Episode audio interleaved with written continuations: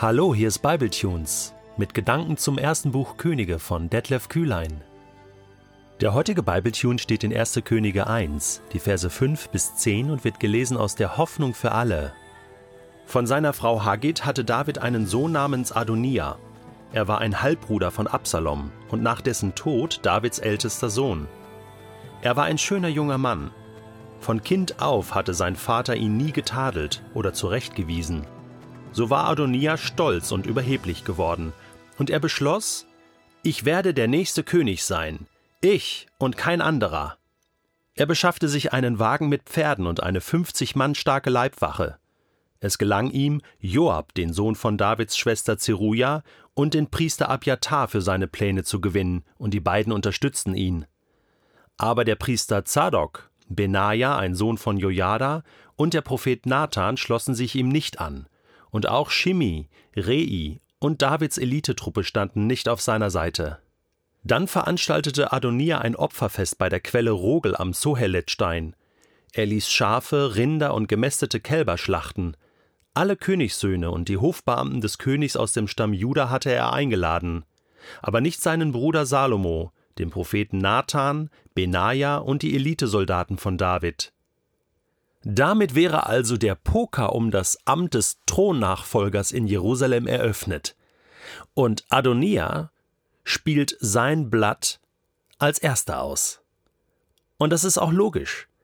Er sieht dieses Machtvakuum, er sieht, dass sein Vater David alt und tattrig geworden ist und nur noch auf sich selbst schauen kann, gepflegt werden muss, quasi im Altenheim sitzt, und er nutzt seine Chance. Und die stand ihm doch eigentlich auch zu. Ich meine, er war der älteste noch lebende Sohn Davids. Es gab noch ein paar andere, unter anderem Salomo.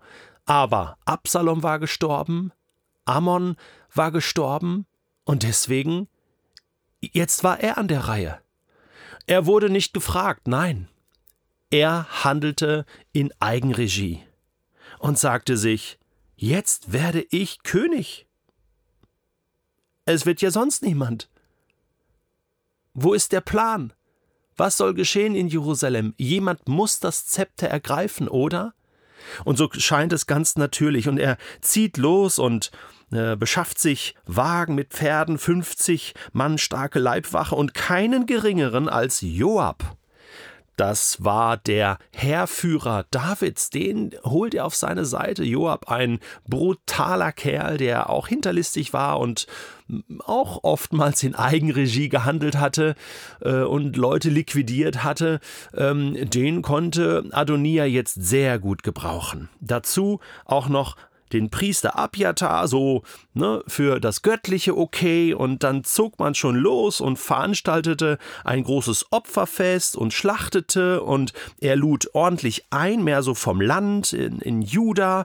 Ähm, äh, Jerusalemer Bürger schienen jetzt nicht groß da zu sein, da gab es wahrscheinlich so ein bisschen Trennung. David und äh, Juda Landgebiete.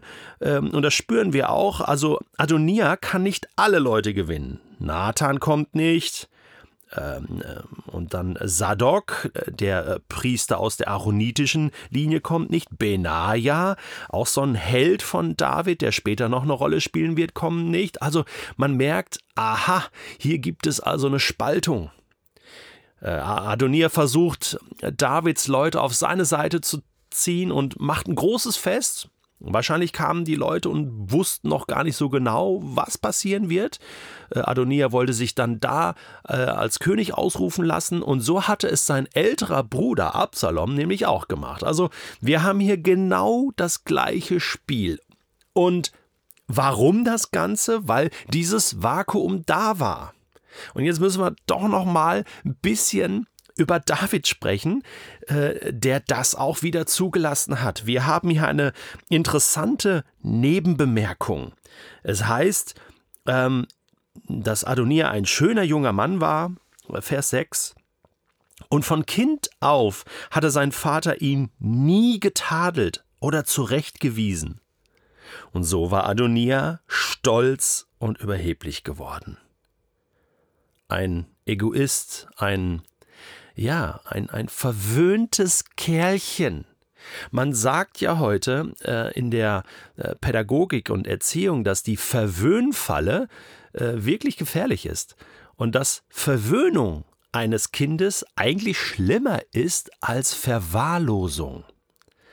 Also besser, ich, ich kümmere mich überhaupt nicht um mein Kind und es verwahrlost total, dann entwickelt es nämlich Eigenkräfte ähm, zum Überleben. Überlebensstrategien ist auch nicht optimal, ja, aber das ist immer noch besser, als ein Kind total zu verwöhnen und zu verweichlichen und ihm eigentlich überhaupt keine Grenzen zu setzen und so den Eindruck zu vermitteln, du bist der Prinz, oder? Ja, und genau das dachte auch Adonia.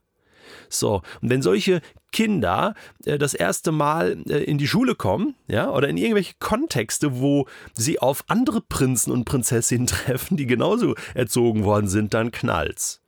Und der Pädagoge hat alle Hände voll zu tun, diese äh, Kinder überhaupt zu bändigen, weil äh, alle diese kleinen Menschen denken, ich bin der König.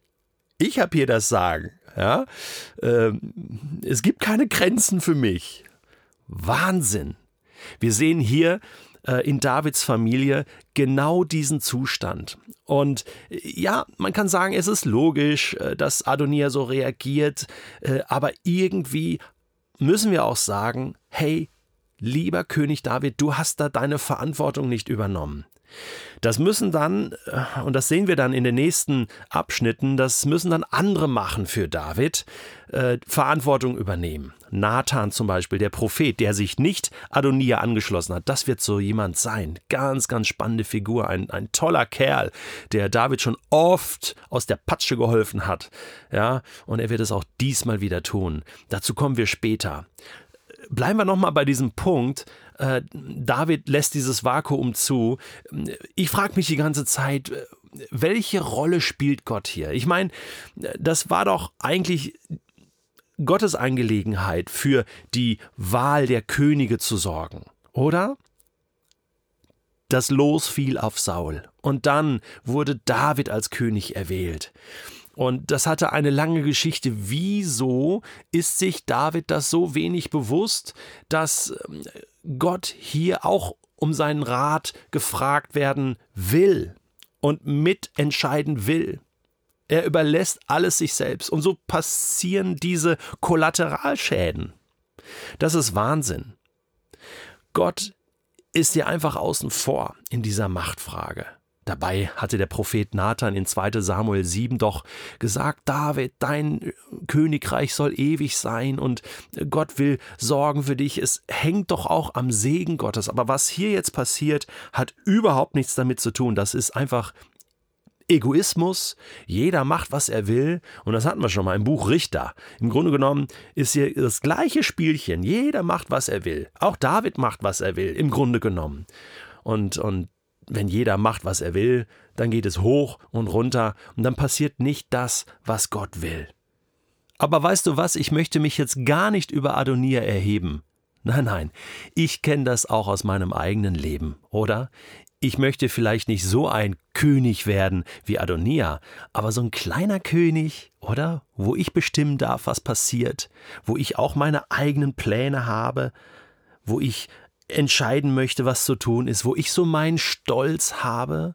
Und ich kann mich noch sehr gut erinnern, dass es immer wieder Phasen auch in meinem Leben gab und vielleicht auch noch gibt, wo ich unbedingt meine Pläne durchsetzen will. Und dann ist es wirklich manchmal so, ich frage Gott am besten gar nicht so direkt, ne, weil ich Angst habe, er könnte mir das verbieten und dann suche ich nach Verbündeten, schmiede meine Pläne, frag hier, frag da und ja, die finden das alle gut und dann äh, macht man eine kleine Party, ne, man trifft sich und, und, und schmiedet weiter und trifft Entscheidungen und man merkt eigentlich gar nicht die ganze Zeit, dass man Gott wirklich außen vor gelassen hat.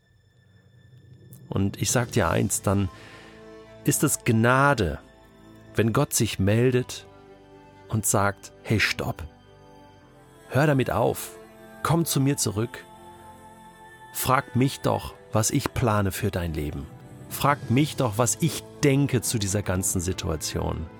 Ansonsten kann das wirklich schiefgehen.